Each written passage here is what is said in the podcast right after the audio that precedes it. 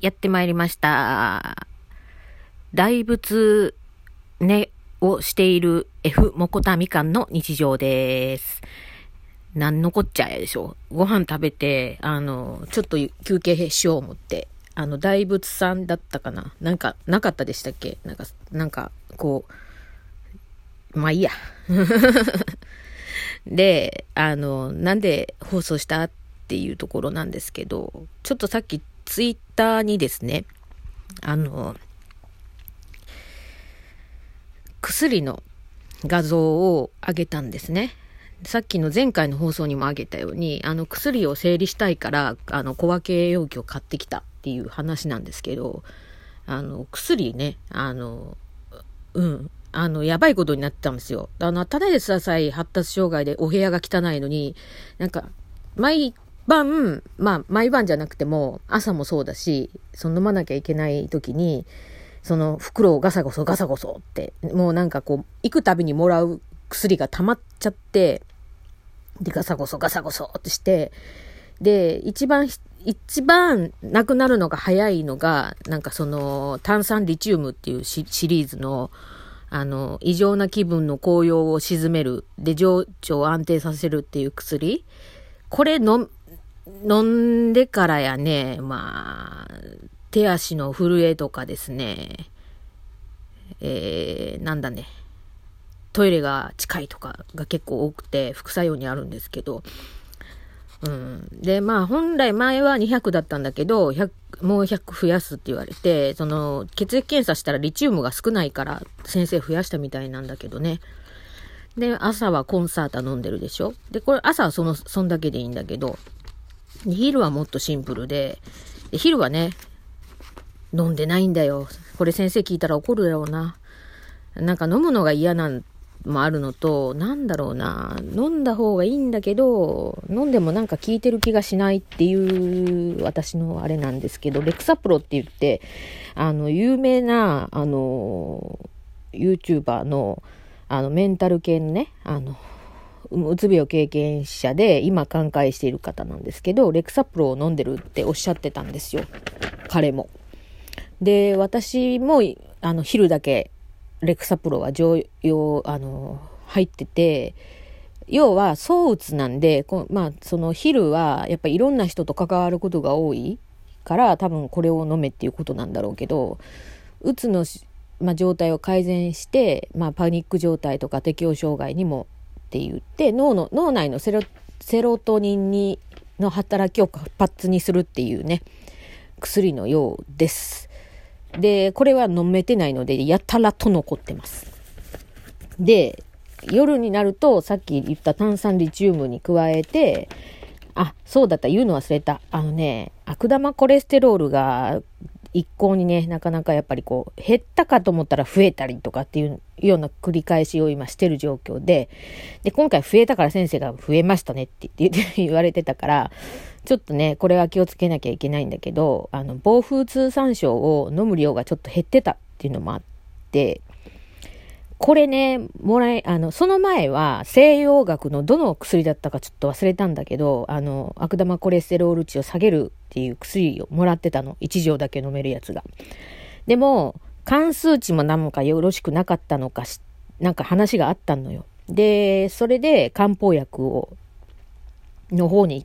シフトして、暴風通産症になったんだけど、その暴風通産症が朝昼晩と飲むのね。あの、空腹時に。空腹時やったかな。食、毎食前30分前に飲めと言われるんだけど、あの、うまく飲めてなかったりもするけどね。でもこれを真面目に9錠飲むじゃん。で9錠って言うと3袋なのね。1回に飲む量が。で、それ真面目に飲んだらさ、ゲリピーなのよ。私それがたまんなくて、もうあの、ちょっと外に出かけてる時も、もうトイレに行きたくて仕方がないみたいな、とかなっちゃうから、家だったらいいんだけど、ちょっと買い出しとかの時にさ、え、え、荷物持ってるけどトイレに走らなきゃいけないみたいなとかっていうのはちょっと嫌なので、なんで、昼は飲んでないっていうような形にして、朝晩っていうような感じでしてたりしてるんですよ。だけど、今回ちょっと悪玉コレステロールが、あの、ひどいのと、あの、これ結構、あの、整理してて、あの、量が多いから結構余ってて、で、処理しきれてないから、めちゃめちゃ大変で、あの、ちょっと昼も飲もうと心しました。で、晩は、まあ、あの、その防風通産症と炭酸リチウムと加えて、まあ、セレニカと、えー、バルプロ酸と、リボトリールっていうのと飲んでるんですけど、このリボトリールも最初1錠だったはずなのよ。で、に、先生が、私がちょっとその、仕事を辞めた時の状況があまりよろしくなかったから、ちょっとじゃあ、増やそうかって言われて、だっけ、あ、2錠なんだ。2錠だったけど、もともと。増やそうかって言われたけど、やっぱり、いや、いいよって、もうこれ以上飲みたくないって言って。いや、もうただですらさえさ、夜なんて何錠飲むよ。炭酸リチウムの200、100でしょで、防風通産省の 9, 9錠飲むでしょで、セレニカの1とバルプロの1でしょで、リボリトールの2錠でしょだもうどんだけって。で、これにサプリメントつけるから、もう半端ないんやって。もうね、あの、私はね、ちょっとね、もうこの薬に悩まされております。ちょっと一回ね、先生と薬の棚卸しをしないといけないなという気がします。まあ先生はね、一応私の話を聞いて考えた上でこれを出してるんだろうけどね。うん。でも棚卸しをしたいと思います。ちょっとね、一回この薬バックス持っててこんだけ残ってっから今回いらないよって言おうかな。ちょっと本当にやべえわ。本当ね、なんか結構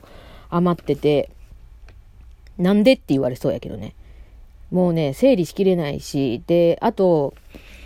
一回コロナのでとかって言って2週間出されて、で、先生忘れてて、そのまま次の週の予約取ってたにもかかわらず、そのまま、本来はその時は処方しなくてよかったのに、処方しはって、あーと思って。で、そのまま受け取って帰っちゃったから溢れてるっていうのもあるし、私が飲んだと思ってるけど、実は飲みきれてない。どっかで何かがちぐはぐ忘れてる、飲み忘れてるっていうのも出てきてるんかなっていうところで、ちょっと薬がなんかおかしな感じに今なってて。うん。でも実際これね、ほんと、あの、なんだろう、気休めっていうのもおかしいんだけど、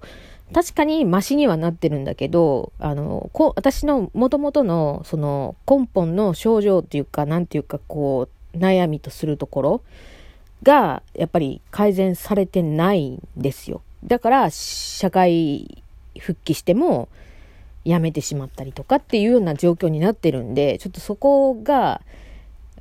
まあ次も社会復帰するために動くんだけど、ちょっと怖いなって思ってて、だから個人事業主として働く方向性で目指していきたいけど、何にもやっぱりまだね、できない私がね、いきなりっていうことはなん、やっぱり無理があるんで、まあやっぱりバイトかなんかかでお金をしのいで作って資金を貯めながらやるしかないのかなとかいろいろね考えてます。うんまああの個人事業主だからって言ってねあの人と関わらないってことはないのは分かっています。あのただ何がって言いたいのかっていうとやっぱ前も言ったけどあの安定して、安定を求めて、じゃあ企業に入りますってなると、8時間さ、あの、接客業は、まあ、接客業のしんどさがあって、ただ、あの、同じメンツと、な、な、長時間こう、交わすことは、まあ、ないかなって感じなんだけど、まあ、営業事務とかね、コールセンターとかなってくると、大体、もう同じメンツと、こう、長い時間過ごさなきゃいけないとか、出てくるんで、まあ、そういうのとかね、考えるとちょっとしんどいなとは思うし、まあ、今ちょっと、うん、このいい機会に、まあ、お部屋の掃除とかしたりして頭の整理とかもしたいなと思います。今日洗濯もしたし薬の整理もしたし個人情報もシュレッダーにかけたしもう何も言うことない。あの、パイプユニシもしたし、あの、あ、カビキラーでカビ落とした後ね、お風呂入ってたら、あの、うちのお風呂って毛毛詰まりがよう、ようしおるんですよ。で、私はいつも、なんか、いい方の買ってるらしくて、なんかあの、黄色のパッケ黄色の容器に入ったパイプユニッシュを買うのね。でも、友人が買ってくれるのは嬉しいんだけど、なんか安い方のパイプユニッシュを買うから、毛溶けへんねん、もう。だから、また結局、やっても、詰まってまんまになるから、箸で取ってでせなあかんから、もうめんどくさいってなるんですけど、あの、ね、買ってくれるならいい方買ってって思いながら、あの、うん、